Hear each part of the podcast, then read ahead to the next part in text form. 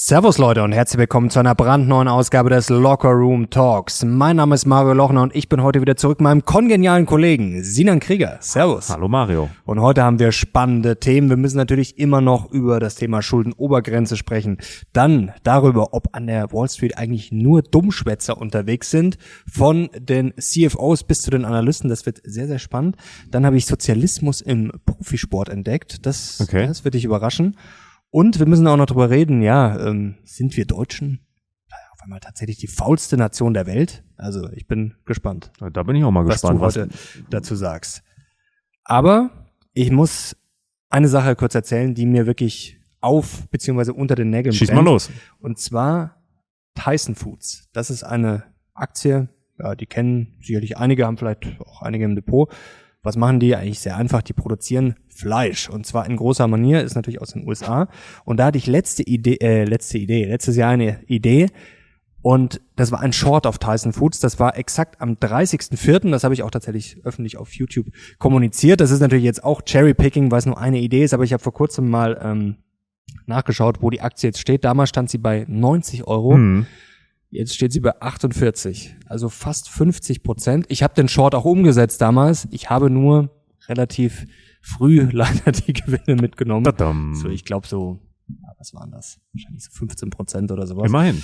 Immerhin. Also ähm, ja, hätte man laufen lassen können. Und damals, ich hatte, ich, kennst Was- du das, wenn du so eine, was heißt so eine fixe Idee, da muss man auch manchmal aufpassen, aber wenn du so denkst, boah, das ist eine gute Idee und irgendwie du zweifelst dann auch Was war dran. deine Idee ganz kurz damals? Also damals war ja generell das Umfeld schwierig so. Der Krieg hatte ja, gerade begonnen vor einem guten Monat und dann hatte ich ein Interview gehört, da ging es um das Problem mit der Ernährung. Da hieß es ja dann, ja, mit, da waren die äh, Getreidepreise, Weizenpreise ja eh schon so hoch, natürlich dann durch den Krieg, aber das ist ja alles davor schon losgegangen, Ernährungskrise. Und dann habe ich ein Interview gehört, wo es darum ging, ja, dass für Fleisch sehr viele ähm, Getreideflächen genutzt werden, für Billigfleisch vor allem.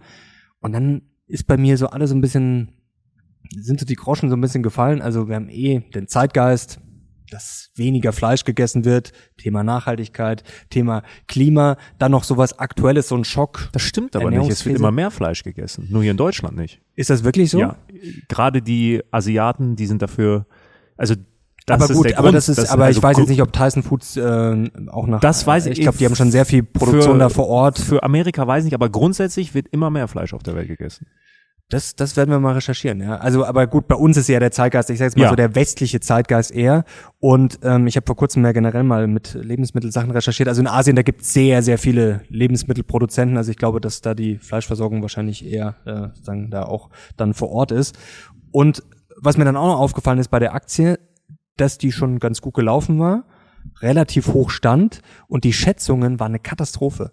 Also Hm. Normalerweise sind die, wir kommen gleich zu den Schätzungen, also bei den meisten Aktien, nicht bei allen, aber bei vielen sind die Schätzungen ja eher immer so ein bisschen positiv und die waren damals schon negativ, war bei einer Aktie überhaupt nicht eingepreist und natürlich im Nachhinein redet es sich immer leicht, aber trotzdem, da hab ich mir gedacht, das ist eigentlich mal so, so das war so eine Kombination aus mehreren Sachen, okay, das, Smarter Move. das könnte man mal ausprobieren. Ich habe mal gehört, ich weiß nicht, ob das Cap ist, aber ich habe mal gehört, dass am Tag des Super Bowls wie viele Chickens ähm, geschlachtet Ja, werden? Boah, das sind Hunderttausende.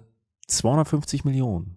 Ja. Also ein, also aus einem Chicken kriegst du ja vier Wings, ne, zwei Flügel, zwei Schenkel. Wo die alle her, ich verstehe Das mal nicht, wäre- wo die das alle wären herkommen. Eine Milliarde Wings am Tag des Super Bowls. Schon irgendwie ekelerregend. Obwohl ich Wings sehr mag, aber Brennt dir noch was anderes auf den Nägeln? ja, Und zwar? dass wir für diese Episode jetzt einen tollen Sponsor haben. Ich freue mich ganz besonders, dass diese Episode heute von CyberGhost gesponsert wird. Ihr wisst ja, im Lockerroom Talk gebe ich Sinan und euch gerne mal Netflix-Tipps. Aber da gibt's zwei Probleme. Erstens, ich bin ja ganz gerne mal im Ausland unterwegs und da sind gerne mal viele Dienste gesperrt. Und da kommt jetzt CyberGhost ins Spiel. Mit CyberGhost kann ich nämlich aus dem Ausland dennoch auf 40 Streaming-Dienste zugreifen, zum Beispiel auf Netflix, The Zone oder CBS. Und zweitens, ich kann auch wiederum aus Deutschland auf Serien zugreifen, die es nur im Ausland gibt, zum Beispiel in den USA. Mit CyberGhost kann ich nämlich auch dieses Problem umgehen, indem ich bequem meine Online-Location wechsle. Das Unternehmen hat mittlerweile 9000 Server in 91 Ländern. Aber jetzt ist natürlich die Frage, was ist eigentlich dieses VPN? VPN ist eine sehr praktische Software, die dir sicheres Surfen im Internet garantiert. Um nicht gehackt zu werden oder Opfer einer bösartigen Website zu werden, ist eine der besten Lösungen die Verwendung eines VPN, eines virtuellen privaten Netzwerks. Mit CyberGhost VPN kannst du deine IP-Adresse verbergen und vor allem deine Daten verschlüsseln und deinen gesamten Internetverkehr durch einen sicheren Tunnel umleiten. Perfekt, um anonym und sicher zu surfen, egal ob von zu Hause aus oder in einem öffentlichen WLAN, im Café, Restaurant oder Hotel. CyberGhost wird niemals irgendwelche Daten von dir aufzeichnen oder speichern. Deine Online-Gewohnheiten bleiben vor allen neugierigen Blicken verborgen. Und ich bin nicht der Einzige. CyberGhost hat über 38 Millionen Nutzer weltweit und ein 5-Sterne-Rating bei Trustpilot. Und ja, ich bin zwar Apple-Jünger, aber CyberGhost funktioniert auf allen wichtigen Betriebssystemen. Und das Beste, du kannst ein einziges CyberGhost VPN-Abo nutzen, um bis zu sieben Endgeräte gleichzeitig zu schützen. So kannst du es auf allen deinen Geräten verwenden und auch mit deiner Familie teilen. Wenn du das Ganze jetzt ausprobieren möchtest, habe ich gleich mal 83% Rabatt für dich. Einfach auf den ersten Link in der Videobeschreibung klicken. Außerdem habt ihr dann auch noch eine 45 Tage Geld-Zurück-Garantie. Es kann also gar nichts schiefgehen. Und schon geht's weiter im Text und jetzt kommen wir zu dem Thema, sind nur Dummschwätze an der Wall Street unterwegs? Mal nicht ganz, nur an der Wall Street. Nicht nur an der Wall Street, das stimmt natürlich. Auch hier sitzen zwei. Nee, Spaß beiseite. Äh, wir wollen natürlich das Ganze jetzt ein bisschen seriös aufarbeiten und uns mal hinterfragen, ja, oder besser gesagt nicht uns, hinterfragen, was wird da eigentlich erzählt und was ist da dran? Denn es gibt eine aktuelle Studie, da hat Bloomberg drüber berichtet, dass, ja, die Unternehmen selber beziehungsweise die Verantwortlichen irgendwie nicht so gut sind. Wir kennen ja das Thema Guidance, wir kennen das Thema Schätzungen, haben wir gerade bei Tyson Food schon drüber gesprochen. Und natürlich sprechen die Analysten auch mit den Unternehmen.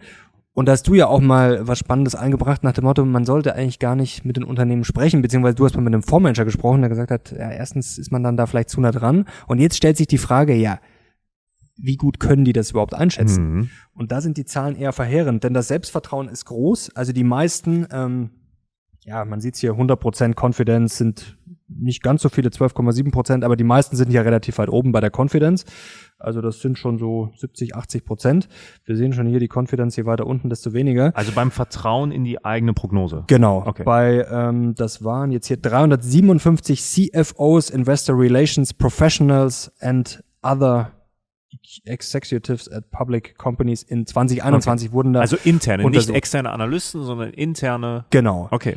Ähm, aber die natürlich nach außen kommunizieren, wie zum Beispiel, klar, Investor Relations, da spricht man dann, äh, entweder ja. kommuniziert man halt ja, an die breite Masse oder man kommuniziert dann natürlich mit Analysten und Co. Und da kam raus, bei diesen, obwohl man sehr confident, also sehr selbstbewusst ist, lag man, schätz mal, wie oft lag man quasi akkurat ähm, richtig mit den Schätzungen, mit der Guidance? Jetzt ist natürlich die Frage, was akkurat ist. Also wann der Cut-off-Wert ist. Ja, das ist die, das stand jetzt tatsächlich nicht drin. Das können wir vielleicht nochmal okay. nachrecherchieren. Aber ich denke jetzt nicht, dass 0,01 Prozent Abweichung dann schon daneben ist. Ähm, also ich weiß es nicht. Vermutlich. Also ich habe mal gehört, dass die meisten sich immer schlechter einschätzen, als das am Ende ist. Ich glaube, da, da liegt auch eine Politik hinter. Da reden wir gleich drüber. 50 Prozent? 30 Prozent richtig oh. nur. Das, das ist äh, in der Tat wenig. Und jetzt ist natürlich wiederum die Frage, okay, es stimmt tatsächlich, was du gerade gesagt hast. Ähm, die meisten sind eher oft zu konservativ. Kann man auch verstehen. Also klar, wer will jetzt da der große Zampano sein, der sich jedes Mal blamiert und sagt, boah, hier, wir machen wieder Geschäfte, da werdet ihr aber umschauen und dann wieder enttäuscht. Also das ist natürlich irgendwo logisch, Wenn dass man wüsstet, würden wir schon alles verpflichtet haben. Bratzo schon alles verpflichtet. Da bin ich übrigens auf die Sommerpause gespannt. Das wird, glaube ich, die spannendste Sommerpause seit äh, zehn Jahren seit damals äh, Uli Hoeneß, oder schon 15 Jahre her mit dem Fernglas damals, als er da alles äh, Ribéry, ah, Luca Toni und Co. gekauft hat. Also das wird spannend. Und genau, das ist eben der Fall, dass man sich im Zweifel nicht blamieren will und ja, positiv überraschen ist, ist schöner als besser. irgendwie zu enttäuschen. Genau. Und ähm, jetzt ist aber natürlich die Frage, ja, was ist dann diese Guidance wert, vor allem beziehungsweise was sind die Analystenschätzungen dann wert, wenn ich mich daran orientiere? Das ist natürlich jetzt schwer zu messen, aber es zeigt sich ja immer wieder, dass die Unternehmen dann überraschen, auch bei den Analystenschätzungen, was ja schon nahelegt, dass sich die Analysten schon stark an der Guidance beziehungsweise an diesen Sachen orientieren. Was wollen sie sonst machen? Ich, ich meine, das ist wirklich mal so eine Sache, da würde ich gerne mal auch mit mehreren Analysten sprechen, auch im Detail, was deren Informationsquellen sind. Weil natürlich werden die mit der IR reden oder halt mit Company den, Calls, klar. So, aber ist da dann wirklich noch viel mehr rauszuholen aus den Unternehmen? Und da glaube ich, also das ist jetzt eine böse Behauptung, aber ich glaube, die meisten Analysten gehen auch gar nicht viel weiter. Und wenn man dann irgendwo an der Unternehmensschätzung ist, ist ja in Ordnung, weil groß blamieren wird man sich nicht, weil man ja immer noch sagen kann, ja, das sind ja die offiziellen Schätzungen.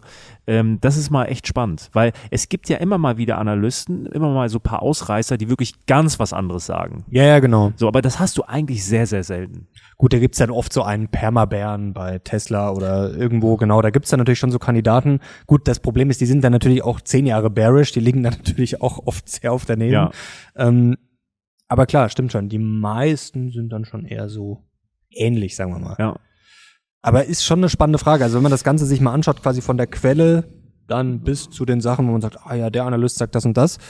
Ich werde mal schauen, ob ich das rausbekomme, ähm, ob es Unternehmen gibt, ob man rausfinden kann, welche Unternehmen dauerhaft positiv dann überraschen. Also Unternehmen, die eigentlich immer zu tiefe Schätzungen geben. Und ich meine, es macht ja auch Sinn, weil äh, wie, wie wir es gerade gesagt haben, niemand möchte am Ende dann negativ enttäuschen. Lieber halt immer ein bisschen konservativer, um dann noch äh, positiv zu überraschen. Die Frage ist natürlich, wenn man das als CEO, CFO, als Unternehmen immer macht, ähm, ist dann überhaupt noch dieser positive Überraschungseffekt dann da? Und da gibt's, ich weiß, dass es dazu mal Studien gab, ähm, wie groß der Kurssprung ein Tag, eine Woche, ein Monat Mhm. ist, nachdem positiv überrascht wurde. Da werde ich mich mal hinterklemmen.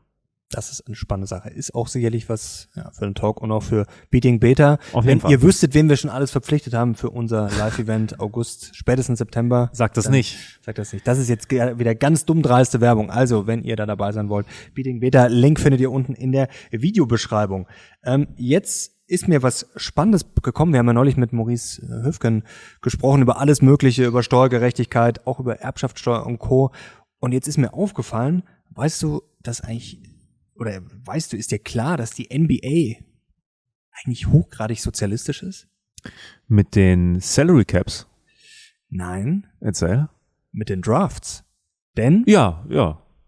Der Wer- es Schwächste wird ja, bekommt- genau, es wird ja quasi umverteilt. Das kann man Ja. ja, in gewisser oder ist vielleicht das Umverteilen das falsche Wort, aber der Schwächste bekommt einen gewissen Vorteil. Ja. Und hast du schon diesen mitbekommen, dieser Victor Wembanyama? der dieser soll neue- krass sein.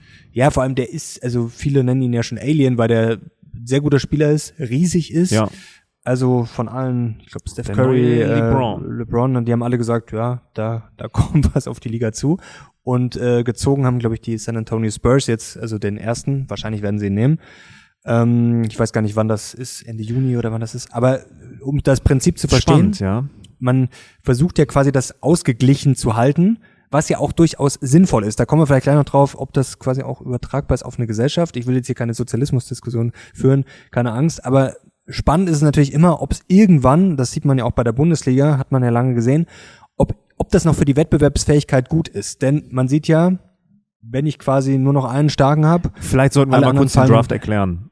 Ja, mach du das gerne. Also, boah, ich bin da kein Experte drin, aber äh, so wie ich es verstanden habe, ist, dass die Mannschaften, die besonders schlecht abgeschnitten haben in der Vorsaison, bekommen quasi die besten Picks von dem Draft im nächsten Jahr oder in den kommenden Jahren. Ja, es wird glaub, ausgelost, das weiß ich, die haben die höchste Wahrscheinlichkeit. so, ja. Ich glaube, die schlechtesten hatten so eine Wahrscheinlichkeit von 14, Genau. 15, Es 20 ist- Prozent oder es sowas. ist nicht sicher, dass wenn ich Tabellenletzter werde, dass ich auch ganz sicher den ersten Nee, nee, Pick bekomme, genau. also den besten College-Spieler. Das ist definitiv nicht der Fall, weil sonst wäre es ja auch ein bisschen blöd. Dann wird man irgendwann extra alle Spiele verlieren.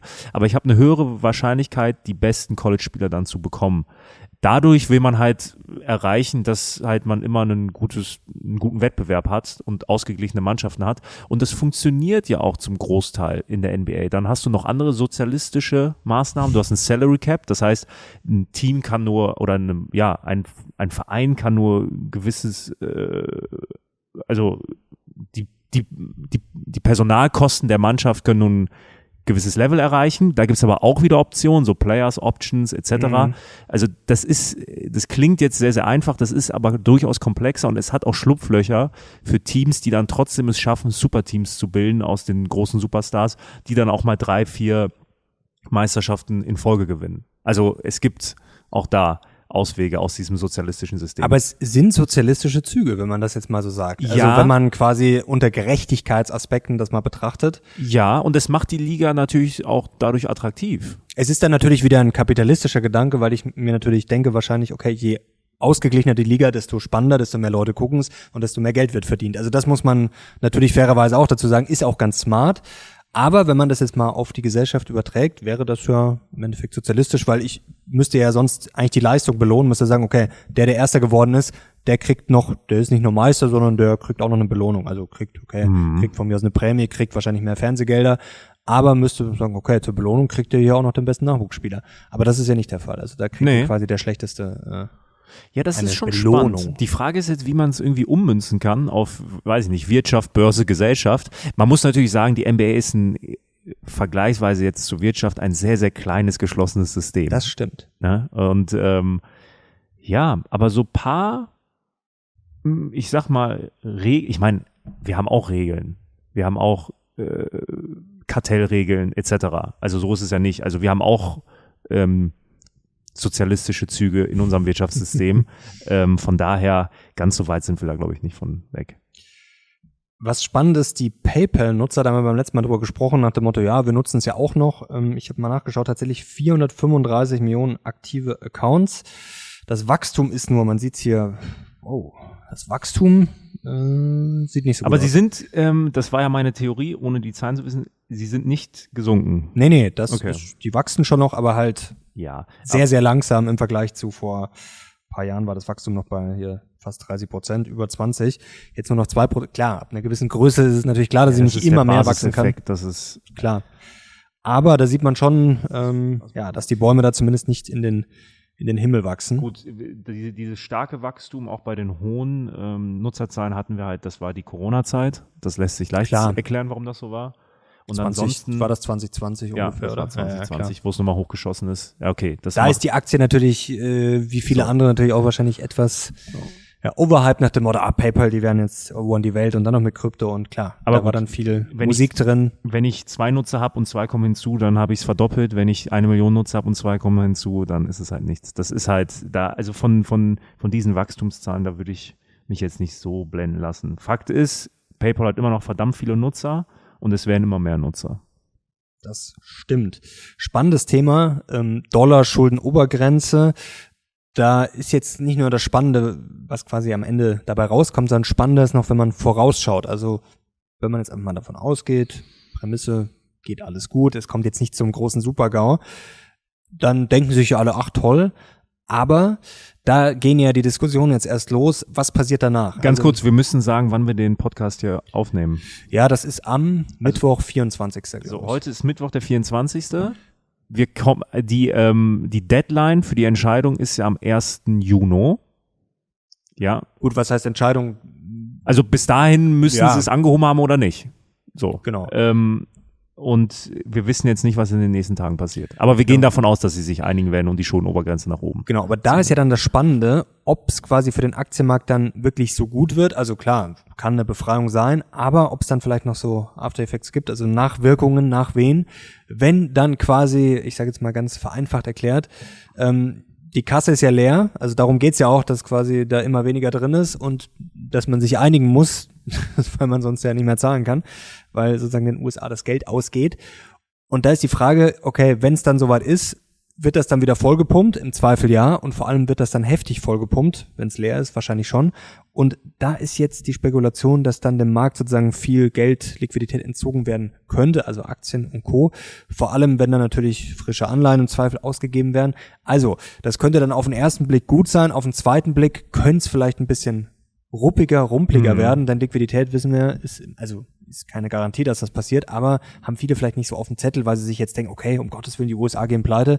Also erstes Learning, sich da jetzt nicht verrückt machen lassen. Zweites Learning, dann, wenn man übers Verrücktmachen hinausgekommen ist und sich denkt, ach oh Gott sei Dank ist alles gut, dann zu sagen, oh, jetzt äh, steigen die Aktienkurse, sozusagen, das ist jetzt noch der letzte Deckel, der da oben wegfliegen kann. Ähm, also es gibt natürlich immer mehrere Ebenen und äh, das sollte man dann auch vielleicht im Blick haben. Aber ich hoffe ja fast, dass es jetzt mal ein bisschen eine Korrektur gibt dass er mal vielleicht du alter Crash-Prophet. noch ein bisschen, ja, nee, ich meine gar nicht äh, Crash, sondern vielleicht mal einfach ein bisschen, bisschen Beruhigung, einfach spannend nachkaufen. Vielleicht läuft es auch einfach so weiter. Ja, klar. Schließe ich nicht aus, aber dafür also dass es jetzt so steil weiterläuft, ein bisschen ist die Luft herausgegangen. Zwischenzeitlich hatten wir mal so Anflüge, da ging es ja schon gefühlt so äh, 16,3, dann das Allzeithoch und ein bisschen die Dynamik raus. Aber das ist ja auch nicht schlecht, im Gegenteil, man muss ja fast froh sein, wenn es nicht zu schnell geht. Ähm, weil sonst kann es ja auch mal dann wieder in die mhm. andere Richtung hin und her kommen. Es ist ja gut, wenn das einfach ja, schön langweilig. Ähm, Wie hoch ist deine Cash-Quote aktuell? Ja, also 25 Prozent. Aber da ist sehr viel in Anleihen drin. Ja. Jetzt muss man natürlich ähm, schauen, ob die Zinsen theoretisch nochmal steigen. Also wenn die Zinsen steigen würden, die Anleihekurse nachgeben, dann ich habe zuletzt schon mal ein bisschen nachgekauft, weil ja äh, die Yields noch ein bisschen gestiegen sind. Gerade wenn jetzt vielleicht nochmal neue Anleihen ausgegeben werden, vielleicht kommt da auch nochmal ein bisschen Druck. Also da bin ich dann auch bereit, sagen, ähm, da bei den Anleihen nochmal nachzukaufen.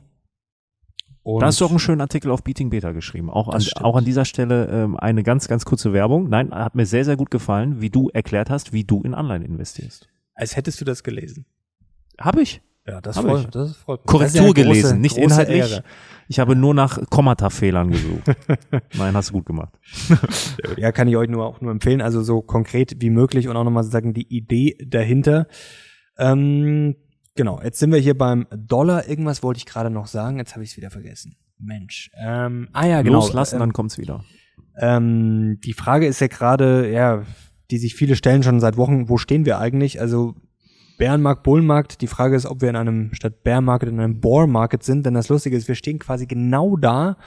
Jetzt, erst ging's hoch, dann ging's runter, dann ging's wieder hoch. Also wir stehen genau da ungefähr, wo wir vor zwei Jahren waren. Eigentlich ungefähr, wo wir im Mai. Ja, gefühlt haben wir auch seit zwei Jahren dieselben Themen. So, ja gut, äh, erst kam ja noch der Hype, also gut, da waren wir quasi im Mai 21, waren wir schon auf ja. dem Weg nach oben, dann kam der richtige Hype und dann kam ja quasi ich. War das wirklich ein Hype? Also auch während des Hypes habe ich ja, so viele negative, so, so viele Negativstimmen gehört. Also wirklich so eine ausgelassene Stimmung, wie sage ich mal, 2017, 18, 19, so. Also, nee. Ja, aber bei den, ja, vielleicht war die Stimmung nicht so gut, aber trotzdem die, ich sag mal vielleicht eher die Gier, also von, ich sag mal, von den Palantiers bis vor allem Aktien wie Twilio und Co., die dann wirklich mit den Tausender KGVs da rumgelaufen sind. Ja also, gut, die haben aber zuvor auch 80, 90 Prozent verloren. Ja, aber die sind dann schon, also, wann war das? ja, Sommer 21, bis wir quasi in den Herbst, ab Herbst ja. ging es ja dann runter. Oder auch die Fivers und Co., die hat's ja dann alle zerlegt. Also da, ähm, ja, da wurde dann schon Luft abgelassen und das war im Endeffekt war das ja auch nicht, äh, war das ja auch nicht verkehrt. Also es hat natürlich wehgetan. Und gut, dann kam natürlich noch das Jahr 2022, dann ging es natürlich, äh, dann kam noch die Inflation, Inflationshammer, Kriegshammer und dann, ja, dafür muss man sagen, war das Jahr dann, wenn man jetzt mal rechnet, ab, sagen wir, ab Mai 2022, was, was wir quasi alles, wovon wir gesprochen haben, gerade in Deutschland auch mit, äh, hier gehen die Lichter aus und Co. Also man muss ja sagen, eigentlich im September war ja quasi jetzt äh, alles vorbei. Also danach ging es ja eigentlich quasi Weltuntergang. Der, Der Weltsystem-Crash. Ja, aber man, da, also eigentlich als die Diskussionen fast am düstersten waren, waren wir auch schon dem Tief gar nicht so unnah. Gibt es eigentlich noch einen krasseren Begriff als Weltsystem-Crash? Was wäre noch mehr? Weltuntergang. Universums-Crash. Weltexplosionscrash. Weltexplosionscrash gefällt mir sehr. Plus Mond. super Welt, super GAU Explosionscrash. Ähm, nächstes Thema, kommen wir mal ja dazu, warum Nationen scheitern, ist ein sehr interessantes Buch, das ist auch schon ein bisschen älter. Das haben sie neulich bei äh, Lanz und Precht besprochen. Ich glaube, die haben sogar den Titel des Podcasts so genannt. Lustigerweise habe ich mir tatsächlich das Buch vor, ich glaube, drei Wochen oder so bei äh, Audible keine Werbung geholt. Ähm, bin auch nicht so wirklich dazugekommen. Ist ein sehr interessantes Thema. Ich habe schon angefangen, aber äh, sehr umfassendes Buch. Und das ist die Frage, die, glaube ich, viele umtreibt. Äh, kann ja, eine Nation wie Deutschland vielleicht mittel- bis langfristig scheitern? Wir haben ja neulich auch mit Höfgen über sehr viele Sachen gesprochen. Ja, haben wir überhaupt eine Leistungsgesellschaft? Wird Leistung noch belohnt? Lohnt sich das noch mehr zu arbeiten? Denn es geistert ja auch gerade eine Statistik rum, und zwar nach den Arbeitsstunden dass ja, Deutschland da ganz unten ist. Was gut ist. Was gut ist. Gleich noch eine Einschätzung dazu, denn das ist auch ein bisschen mehrdimensional. Aber sind wir zu faul? Ähm, ich glaube, wir sind zu faul an einigen Stellen, an, an anderen nicht. Das ist viel zu komplex. Also wir sind über 80 Millionen Einwohner. Da zu sagen, alle sind zu faul, wäre dumm. Genauso wie, also genauso wie zu sagen, nee, wir sind alle mega fleißig. So, es gibt Leute, die sind faul, es gibt Leute, die sind fleißig. Ähm, aber zu sagen, anhand der ähm, durchschnittlichen Arbeitsstunden, die in Deutschland sehr, sehr gering sind, zu sagen, wir sind faul, das ist einfach der komplett falsche Ansatz. Weil es ist ja so, je reicher ein Land ist, je wohlhabender ein Land ist, je höher das ähm, BIP meistens ist, desto niedriger äh, sind die Arbeitsstunden. Und das hat ja äh, seine Gründe. Da ist schon mal die erste Frage, stoßen wir da irgendwann an Grenzen? Denn die entscheidende Frage ist ja, woher kommt Wohlstand? Jetzt wünschen wir uns natürlich nicht zurück, dass wir hier alles quasi wieder von vorn aufbauen müssen. Aber natürlich haben wir die Produktivität enorm gesteigert. Ja. Jetzt gibt es natürlich Chancen wie KI. Jetzt ist das, finde ich, sehr schwer zu beantworten, ob ob es bei uns einmal erst richtig losgeht oder ob es bei uns schon vorbei ist, das Beste.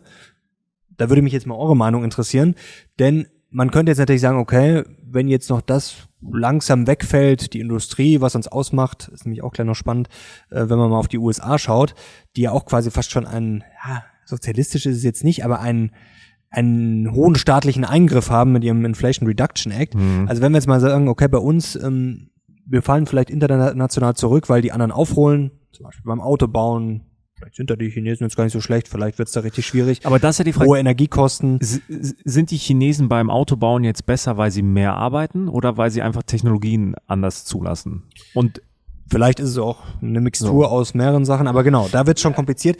Ganz kurz zu diesen Arbeitsstunden, das ist nämlich ganz wichtig. Da löst sich nämlich schon mal einiges auf. Wenn man jetzt die Arbeitsstunden sieht, okay, denkt man sich, Mensch, die Deutschen hier früher so fleißig und jetzt so faul. Aber ein Problem ist, wir haben sehr viele Teilzeitkräfte. Und das Problem ist, es werden einfach quasi die Arbeitsstunden genommen und durch alle Arbeitenden.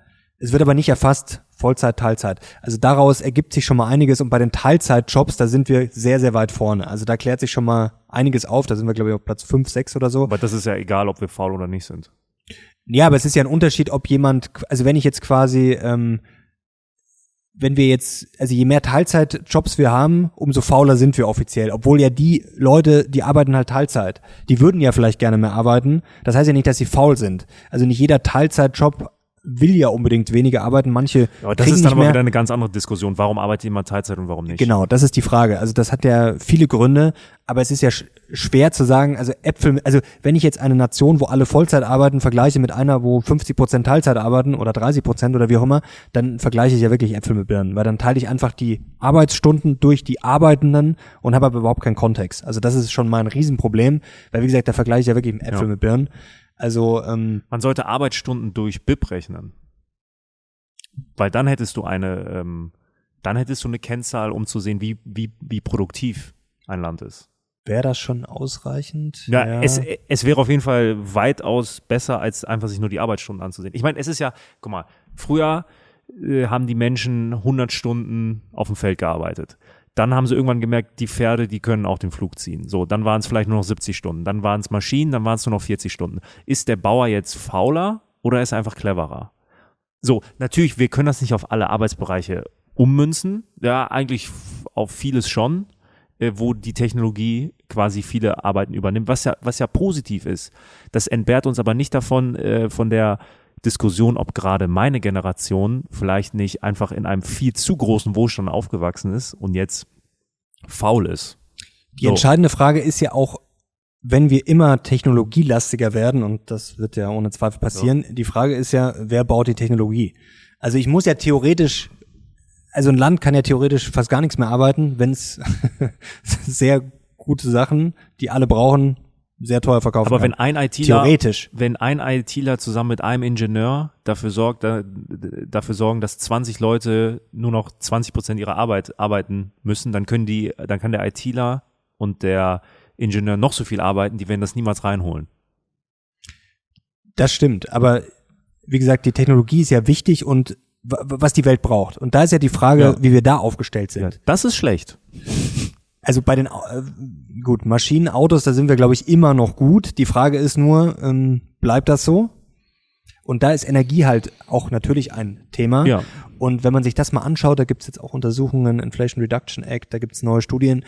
Studien sind natürlich immer noch lange nicht die Realität, aber was die USA da natürlich reinbuttern an Subventionen für natürlich auch grüne Energie, wenn man sich da mal anschaut, was da alles passieren könnte, was da alles billiger wird, von Wasserstoff, Solar, Atom, verglichen mit der EU, Batterien und Co. Also das ist schon wirklich Wahnsinn. Also wenn das nur ansatzweise so kommt und wenn wir quasi einfach nichts machen, gerade Deutschland ist ja da, äh, ja, momentan ist natürlich viel im Umbruch und viel in Planung, das kann natürlich auch gut gehen, aber momentan sind wir da noch weit weg.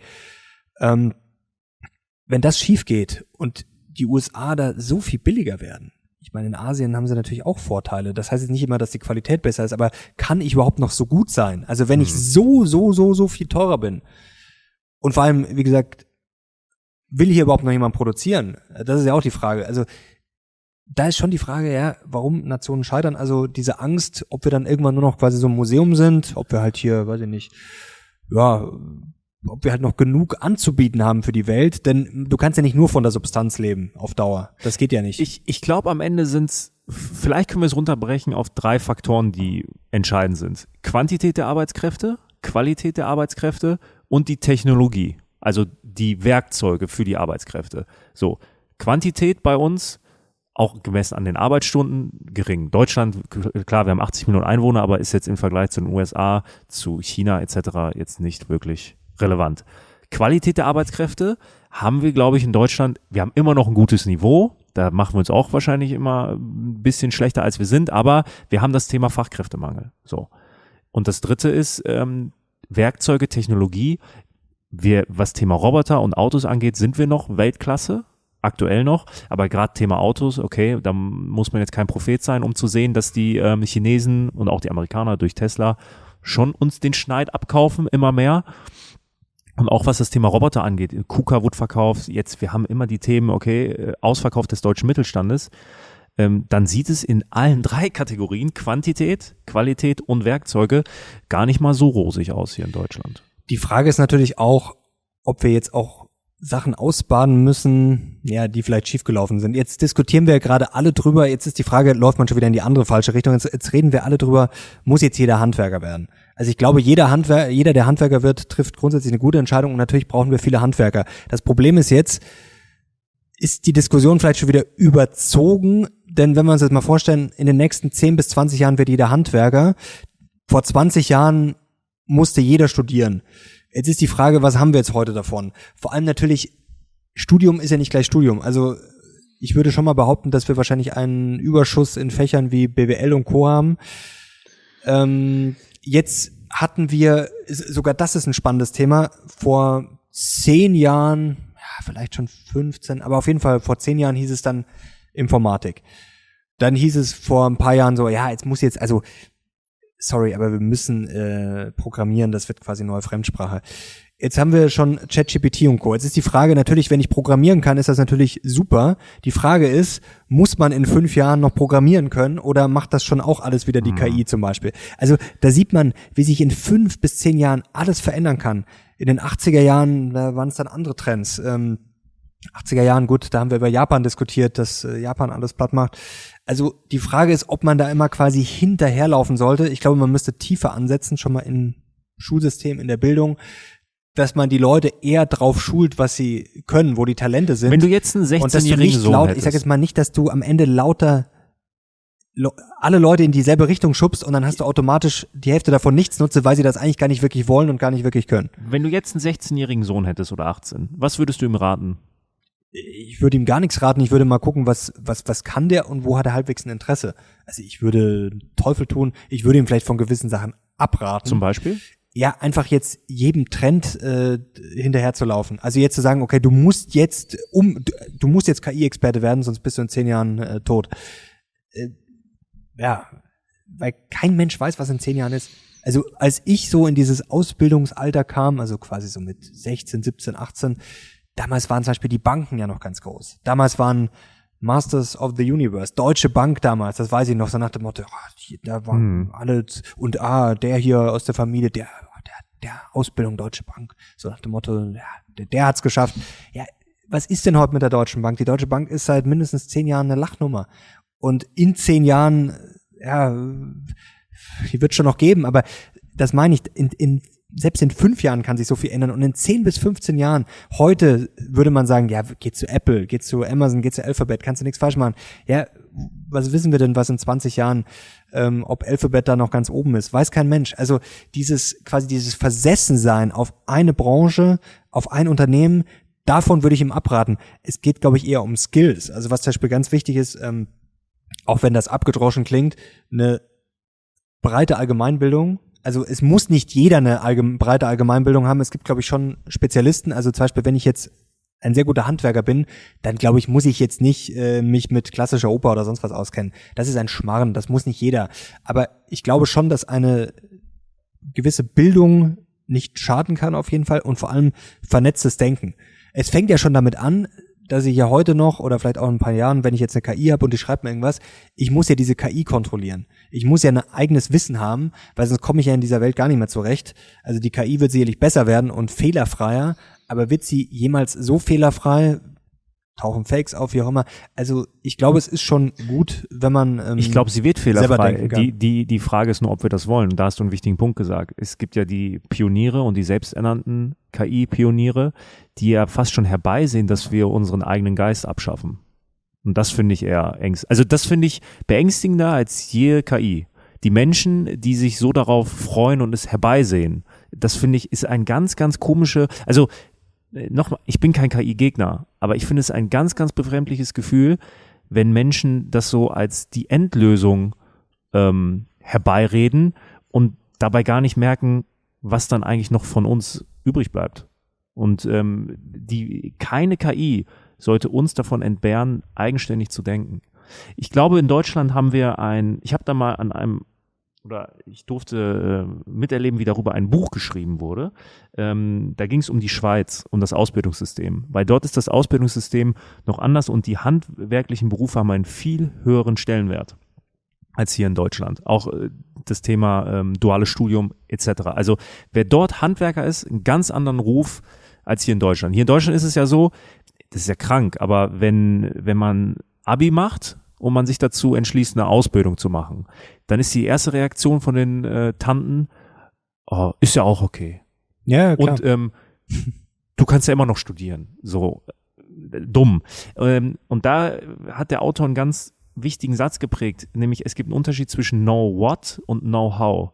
Und in Deutschland sind wir all, gerade in meiner Generation jetzt so die ganzen Theoretiker, die sind sehr stark in dem Know What. Also die, die wissen, was es ist, aber sie wissen nicht, wie sie es umzusetzen haben. So, wir haben super Theoretiker, wenig Praktiker. Deshalb, wenn ich einen Sohn hätte oder eine Tochter, bleiben wir beim Sohn, ich würde sagen, werd Fußballer. Und wenn das nicht klappt, ähm, dann wirklich mach, also so, also kreiere etwas. Kreiere etwas. Meinetwegen am besten, wenn es an mir gehen würde, er wäre Künstler, weil das kannst du durch die KI, da werden jetzt die KI-Experten sagen, auch dort, das schreibt die beste Musik, das ist nochmal eine ganz andere Diskussion werd Künstler, werd Handwerker. Also schaffe etwas in dieser Welt. Das ist wertvoller als alles andere, als jede PowerPoint-Präsentation und als jede Gantt-Chart. Weil das kann die KI definitiv besser als du. Ja, auf jeden Fall. Und wie gesagt, die Frage ist ja immer, ähm, ich meine, hier könnten jetzt auch zwei Roboter sitzen, vielleicht würden die sogar intelligentere Sachen sagen. Trotzdem ist immer die Frage, will man das sehen? Ähm, wollen wir in Zukunft vielleicht sogar von, weiß ich nicht, Robotern regiert, gibt, regiert werden? Es gibt ein paar Idioten, die wollen das, ja. Ja, die gibt's immer, aber es fängt ja zum Beispiel, gut, Musik ist, Musik ist tatsächlich etwas, wenn es jetzt um, mein Gott, elektronische Musik oder so geht, okay, da könnte ich mir vielleicht vorstellen, weil da hast du nicht so den Bezug, du hörst das und findest es gut oder schlecht, das ist sehr abstrakt. Aber wenn es zum Beispiel schon mal um, lass es mal ein gemaltes Bild sein, will ich ein Bild im Zimmer oder in der Ja, was ist der Wert von, von Kunst? KI? So. Ich glaube, ich will das nicht. Also macht mich gar nicht an. Oder ein Buch lesen, was eine KI geschrieben hat. Also was glaube ich nee, auch. Nein, nein, nein. Mach dich. Was ist der Wert von Kunst? Ist es wirklich nur die Optik, ob es dir gefällt, oder ist es auch die Arbeit dahinter, die Geschichte des Künstlers? Natürlich und ist das so, die Geschichte des Künstlers. So, klar. und das wird halt, wenn man sagt, äh, man feiert jetzt KI-getriebene Kunst, wird das ja komplett wegrationalisiert. Es ist nur noch die Optik, aber es ist gar nicht mehr, was wirklich dahinter steht. So. Ja, es ist das Warum auch natürlich. Ja. Also ich, ich weiß ja auch, wenn es von der KI angefertigt ist, dass es im Endeffekt, also erstens kann er das natürlich tausendfach duplizieren, vielleicht fängt es auch da schon damit an, wenn ich quasi da keine Grenzkosten mehr habe, dass es bei keinen Grenzkosten auch irgendwo nichts mehr wert ist. Ein Künstler hat natürlich ganz andere Grenzkosten. Dann kann ich jetzt sagen, man kann es natürlich so sehen und sagen, okay, der Künstler ist völlig äh, überflüssig, hat, ist nicht wettbewerbsfähig, weil er langsam ist, und weil er viel zu teuer ist. Weil natürlich eine KI kann ich sagen, okay, der kann quasi in Sekunden Bilder raushauen. Das darf bei Kunst aber kein Faktor sein. Äh, genau, das glaube ich auch. Also das wird ja eher entwertet dadurch. Weil, gerade weil man es äh, millionenfach, milliardenfach unbegrenzt duplizieren kann, dadurch hat's für mich eigentlich auch keinen Wert. Und es bei, ist ja Commodity quasi. und bei Musik, ich meine, es gibt ja so Beats, die Ohrwürmer sind. Die kennt man ja. Dieter Bohlen war ein Meister da drin. So, ähm, na- wird das Ja, ist ja so. Flach. Natürlich, klar. so die ganze Nation hat die Songs gehört, so ob man ihn jetzt mag Nein, ich oder hab gar nicht. nichts gegen so, Dieter Bohlen, also aber der, äh, wa- was was er als Produzent halt konnte, ist, dass er Ohrwürmer geschaffen hat. So auch wenn ich die Musik nie gefeiert habe, aber das das tut ja nichts zur Sache. So, wenn natürlich und das gibt es auch schon, ich bin mir relativ sicher, dass es KIs gibt, die dir, du gibst denen ein paar Prompts, so und dann hauen die dir äh, einen Beat raus, der halt komplett massentauglich ist. So, am besten, so, die Frage ist ja dann, ist das schon zu viel? Entwertet das schon die Kunst? Oder, ähm, oder sagt man, hey, das ist noch in Ordnung, man nutzt quasi KI-Tools, ne, um eine Basis zu legen und dann kommt der Künstler und singt darauf, rappt darauf, etc. So, und diese Grenzen, die verschwinden, äh, die, die, die verschwimmen halt immer mehr. Ähm, das finde ich bei der Kunst extremst gefährlich. Und dann hast du halt noch den Punkt Thema Urheberrecht. Wem, Ja, gut, das ist auch. wem gehört das? Und ich glaube, da, ich, das wissen wir als, als Content-Erschaffer, das Thema Urheberrecht müssen wir weltweit komplett neu denken durch KI. Also aktuell gibt es ja auch keine konkreten Antworten darauf. Also wem gehört ein Mid-Journey-Bild? Was darf ich damit? Apropos Midjourney, da muss ich auch sagen, es ist natürlich auf der ersten äh, Seite sehr beeindruckend, was das Ding kann. Auf der anderen Seite, wenn du jetzt wirklich damit dich beschäftigst und du hast ein Bild im Kopf, es gibt manche Sachen, die funktionieren sehr, sehr gut. Also wenn ich was Einfaches habe, wenn ich jetzt sage, okay, ich will jetzt, keine Ahnung, einen, ähm, ja, einen Stormtrooper in Paris, der ein Croissant ist, dann ist das wirklich krass. Also dann macht der geile Sachen, aber man hat oft Bilder im Kopf, die dann so ein bisschen oft, keine Ahnung, ich sage jetzt, ich habe zum Beispiel zwei Flaggen, wollte ich noch nicht einfach so, man kennt ja diese Klassiker, so zwei Flaggen, die so gegeneinander clashen, wo man wirklich denkt, okay, das ist wirklich nicht so schwer. Das funktioniert teilweise so katastrophal. Noch lustiger wird's, wenn du dann quasi deine Beschreibung, so kurz ein paar Sätze, zwei, drei Sätze, packst du dann in äh, ChatGPT, quasi, der checkt das natürlich auch gut, schreibst du hier Prompt, ähm, optimieren für Midjourney, dann kommt hier alles mit Titel, dann schreibt er so einen Roman, das klingt auch alles super, das Ergebnis wird aber noch viel schlechter. Und da sieht man schon, also wenn ich jetzt mal ganz ehrlich bin, auf der einen Seite klar, toll, was das kann, auf der anderen Seite, ich muss sagen, das ist teilweise so schlecht. Ja, ich bin das da ist teilweise weg. so schlecht. Ich bin mittlerweile komplett weg von Midjourney. Mich kotzen diese Bilder mittlerweile auch an, weil man es auch anerkennt, dass es von Midjourney ist. Ich finde es mittlerweile, ich, ich nutze es gar nicht mehr. Also man kann schon geile Sachen machen. Du kannst ja dann auch das mit der Optik, du kannst das, mit welcher Kamera das fotografiert ist, ob das von einer Karl Zeiss Ich sehe oder das. sonst Du kannst mir zehn Bilder geben und eins ist von Midjourney. Ich, das ist mittlerweile. Das testen wir beim nächsten Mal. Ja, das ist bitte. eine, ja, das machen wir wirklich. Das ist, das ist witzig. Das testen wir beim nächsten Mal. Ja. Das ist ein guter, schreib dir das auf. Ich vergesse es wieder. Das ist ein sehr guter, äh, sehr guter Test. Da gibt's wie gesagt tolle Sachen, aber gerade wenn man jetzt da nicht Tag und Nacht sich damit beschäftigt, ähm, und sag ich mal, das Casual nutzen will, dann ist es teilweise wirklich bei einfachen Sachen schon enttäuschend. Ähm, wir waren ja vor kurzem in Tschechien Korrekt. und was mir da zumindest aufgefallen ist, beziehungsweise was jedem sofort auffällt, das ist vielleicht eine verzerrte Brille äh, oder ein verzerrter Blick durch eine Prag-Brille. Es war verdammt teuer. Eine normale europäische Großstadt. Genau, also ich war, glaube ich, zum ersten Mal 2014. Da muss ich sagen, der Preissprung ist enorm. Jetzt kann man natürlich sagen, das ist überall so. Wobei ich sagen muss, in München finde ich es nicht so extrem. Also München war vor zehn Jahren schon sehr teuer. Ich finde jetzt von vor zehn Jahren bis heute finde ich jetzt München relativ harmlos, die Steigerung. Jetzt hatten wir auch noch Inflation. Natürlich sind viele Sachen teurer. Ich, ich rede jetzt nicht vom Supermarkt oder sowas. Ich rede jetzt nicht von der Nutella, die jetzt, äh, weiß ich nicht, sich im Preis vielleicht sogar verdoppelt hat. Essen gehen, trinken gehen, so die. Ich meine jetzt eher sowas, so Referenzwerte wie zum Beispiel jetzt ein Bier oder sowas äh, im, im Restaurant. Das da versteht haben wir jetzt keine Verdopplung seit äh, in den letzten zehn Jahren. Und da merkst du halt in Ländern, wie zum Beispiel jetzt in, in Tschechien, in Prag, wie gesagt, es ist natürlich eine sehr touristische Stadt Prag. Klar, wenn ich jetzt aufs Land fahre, ist das ganz was anderes. Trotzdem finde ich das schon enorm. Ja. Und da frage ich mich natürlich auch, spiegelt sich da entweder, äh, ich will es nicht Abzocke nennen, aber eine gewisse Smartheit wieder, dass man einfach sagt, okay, wir können die Preise verlangen, weil wir haben viele Touristen, die zahlen das, für die ist das halt, meine, die sind das gewohnt von zu Hause. Oder spiegelt sich da auch schon ein höheres Lohnniveau, ein Aufstieg wieder, dass man sagen kann, okay, hm. den Menschen geht's da besser, die sind einfach im Kommen. Also generell im Osten ist mir das auch in Polen vor ein paar Jahren schon aufgefallen. Also, wenn man jetzt mal ganz ehrlich ist, das habe ich neulich auch äh, gesagt, wenn ich jetzt in Prag bin, wir sind auch ein bisschen rausgefahren da äh, zum Essen, ich glaube so eine halbe Stunde außerhalb, das war wunderschön dort. Ähm, das war, also da merkst du keinen Unterschied zu, also wirklich gar keinen. Vom Preisniveau oder vom? Ja, auch von, ob, ob wenn ich jetzt da durch so eine Siedlung gehe, das war natürlich eine gehobene Siedlung, das muss man sagen, aber trotzdem, das hätte jetzt überall sein können. Also das hätte in den USA sein können, das hätte in äh, München sein können. Also ich frage mich da, gibt es da eigentlich noch einen großen Unterschied? Mhm. Eh, gut, bevor jetzt die Leute sagen, ähm, ihr seid, ihr wurdet abgezogen und es gibt da auch günstige Ecken. Ja, wir waren in Prag, aber wir waren auch mit einer gebürtigen Tschechin dort, die uns jetzt nicht das in stimmt. die großen äh, Touri-Hotspots geschickt hat. Äh, für mich war es das erste Mal Prag, äh, Tschechien im Allgemeinen. Und ja, die Preise waren eigentlich wie in München. Sportlich, in oder? So. Also ja. vielleicht, äh, ja, doch schon. Ich würde mal sagen 80 Prozent wie in München. So. Würde ich jetzt auch sagen. So. Ähm, nah dran.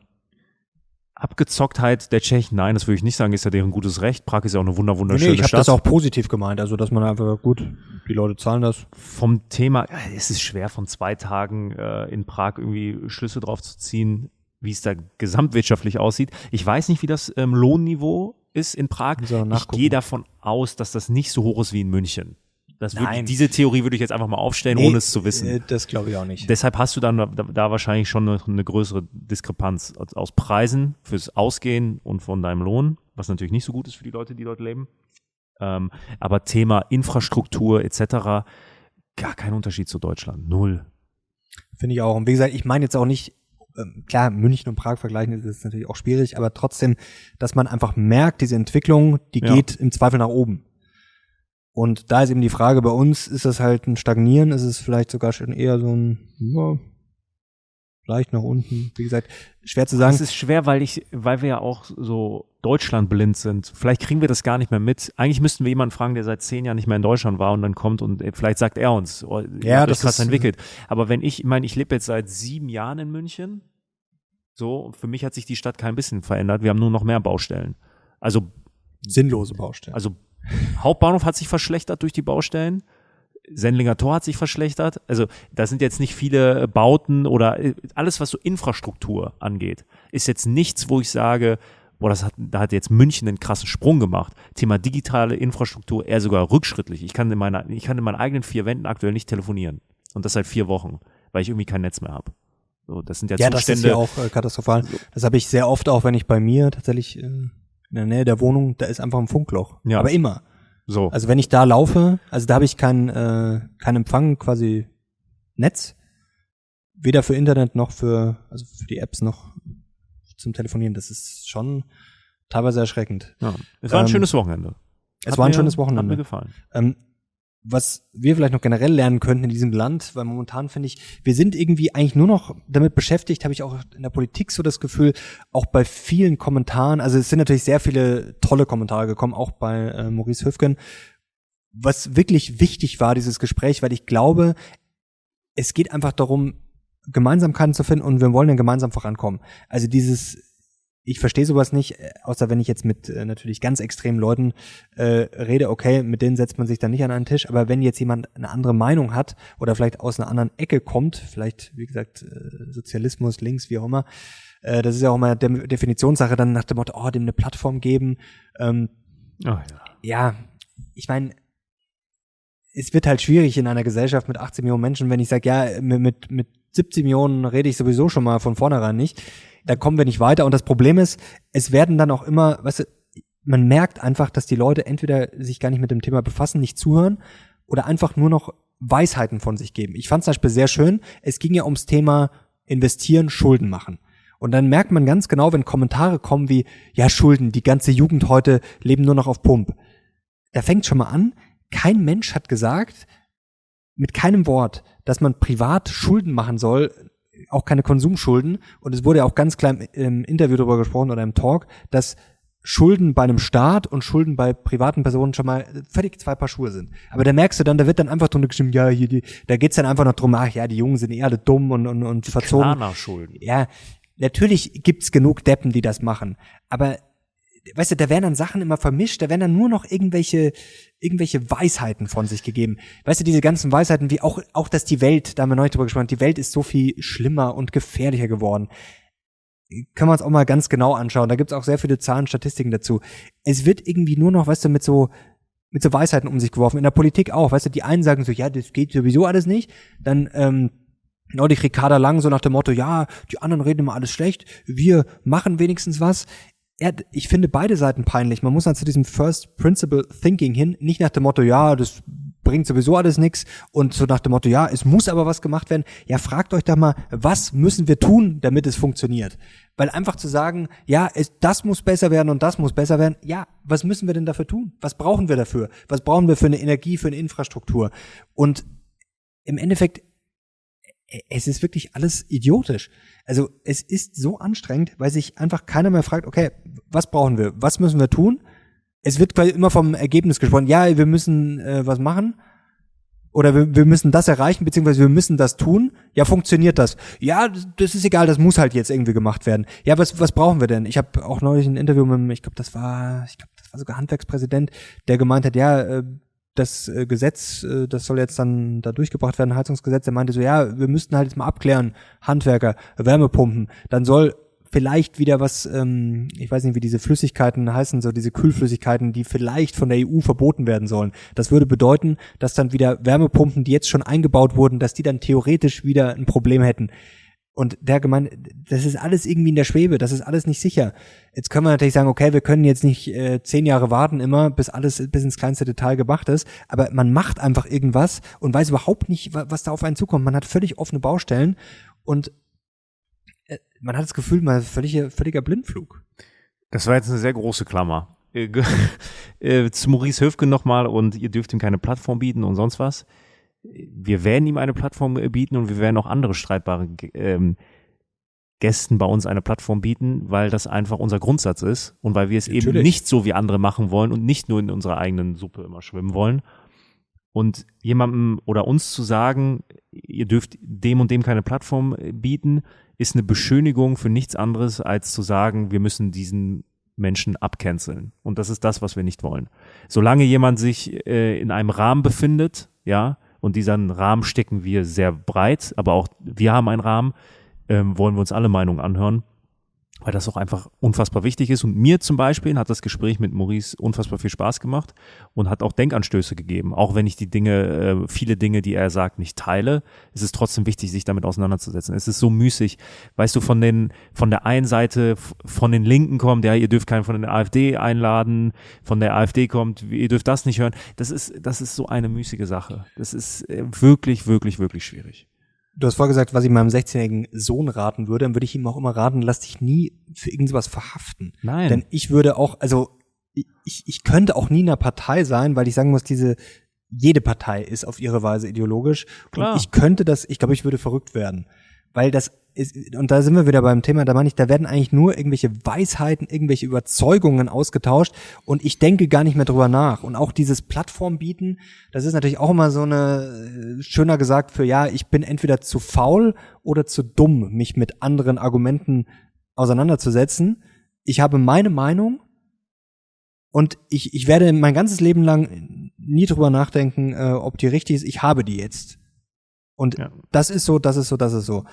Und ähm, da sind wir auch wieder bei dem mit den Arbeitsstunden, dass man natürlich, man sieht die Statistik letzter um Gottes Willen. Man denkt aber, also das geht, glaube ich, fast jedem so. Im ersten Moment, das, der erste Reflex ist ja klar, man denkt sich, das ist, das ist schon irgendwie zumindest mal bemerkenswert.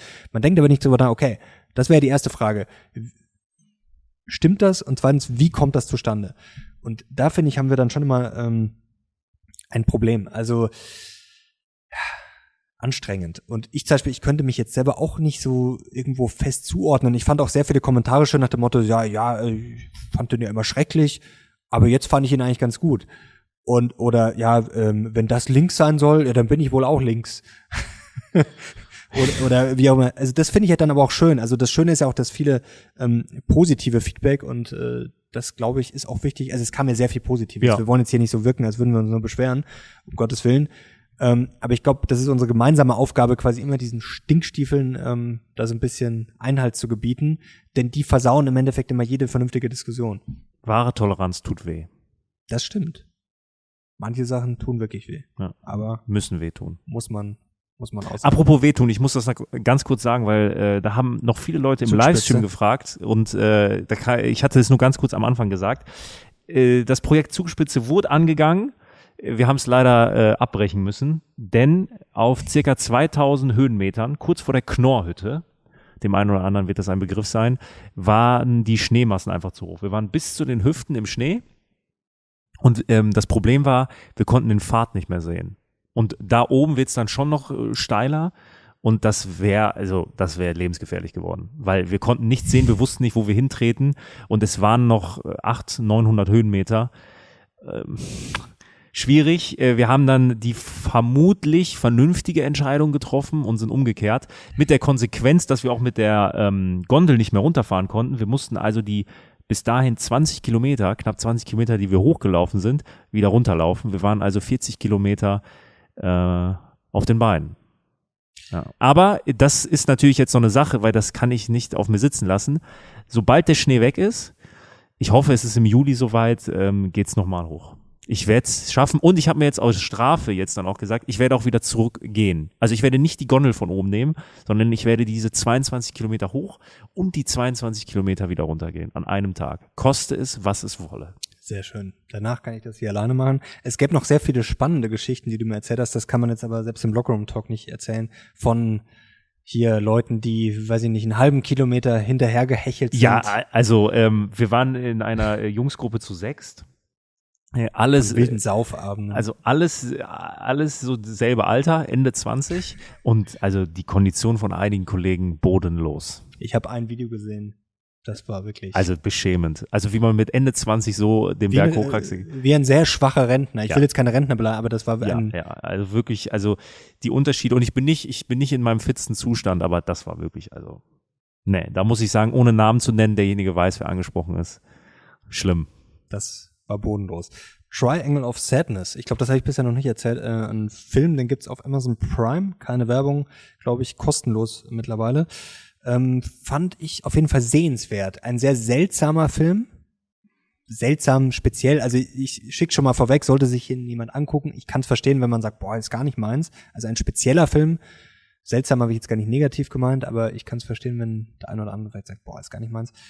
Ähm, ich fand ihn ganz gut. Also vor allem so die erste Stunde, die spielt dann, oder eineinhalb vielleicht sogar, auf einem luxuriösen Schiff, auf sagt man da, Kreuzfahrt, äh, ein luxuriöses Kreuzfahrtschiff und das fand ich sehr amüsant.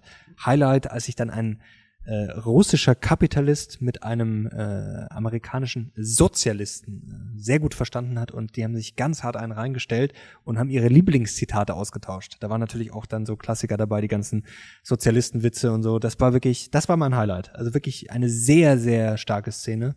Ich gehe auf Berge, du schaust Filme. Und äh, genau, jetzt wollte ich eins noch sagen, das habe ich vorher vergessen in meinem Rausch. Ähm, jetzt müssen wir uns ja noch mal eines fragen bei diesem ganzen Thema. Ähm, jetzt haben wir vorher schon über die NBA gesprochen, über die USA und bei den USA, glaube ich, hören wir jetzt selten so, oh, das ist jetzt hier das Sozialistische. Und ich habe oft das Gefühl, die Leute, die sich ähm, hier am lautesten beschweren, dass ja alles so schlecht ist, weil das kann ich auch verstehen. Bei uns, glaube ich, wir haben viel Verbesserungspotenzial, gerade Energie und Co. Infrastruktur, die sich hier beschweren am lautesten, ah, Deutschland äh, ist am Ende und so. Das sind dann aber auch diejenigen, wenn dann investiert werden soll, die dann da aber auch wieder was zu meckern haben. Also die haben immer was zu meckern. Und die sagen, ah, in den USA ist alles besser, kapieren aber nicht, was in den USA zum Beispiel jetzt gerade passiert, was da investiert wird. Ich habe es, glaube ich, vorher schon angesprochen mit, wenn man sich das mal überlegt, was die da für einen Wettbewerbsvorteil sich aufbauen. Und das ist natürlich auch immer kurios, dass die Leute, wie gesagt, da wird gemeckert, da wird geschimpft, aber wenn dann quasi was gemacht werden soll, dann geht das ja auch wieder nicht, weil wir haben ja kein Geld und also Das Land der Miesepeter. ja, das ist ja, das ist ja nicht nur Miesepeter, das ist natürlich auch äh, verantwortungslos und kleingeistig, denn auch mit dem Sparen, da haben, und das fand ich auch einen wichtigen Punkt, Sparen ist ja gut und schön, aber selbst als Privatperson sollte ich mich auch schon nicht kaputt sparen. Da geht es nicht um Schulden. Aber als Land zu sagen, ja gut, wir, wir sind die einzigen auf der Welt, die quasi keine Schulden machen, da wünsche ich in 20 Jahren viel Vergnügen. Prost Mahlzeit. Prost Mahlzeit. So, jetzt reicht's, oder? Bin gespannt auf eure Kommentare. Wenn ihr den Lockerroom Talk feiert, gerne Daumen hoch und natürlich Kanal abonnieren, um nichts mehr zu verpassen. Danke dir, danke euch. Wir sind jetzt raus. Bis zum nächsten Mal. Ciao. Am Ende dieses Talks möchte ich unserem Sponsor CyberGhost VPN noch einmal danken. Wenn du nach einem hervorragenden VPN-Dienst zu einem erstaunlichen Preis suchst, bist du bei CyberGhost genau richtig. Der Client schützt deine Daten beim Surfen und gibt dir für nur zwei Euro und drei Cent pro Monat vollen Zugriff auf alle gesperrten Inhalte im Internet. Völlig risikofrei. Link in der Beschreibung.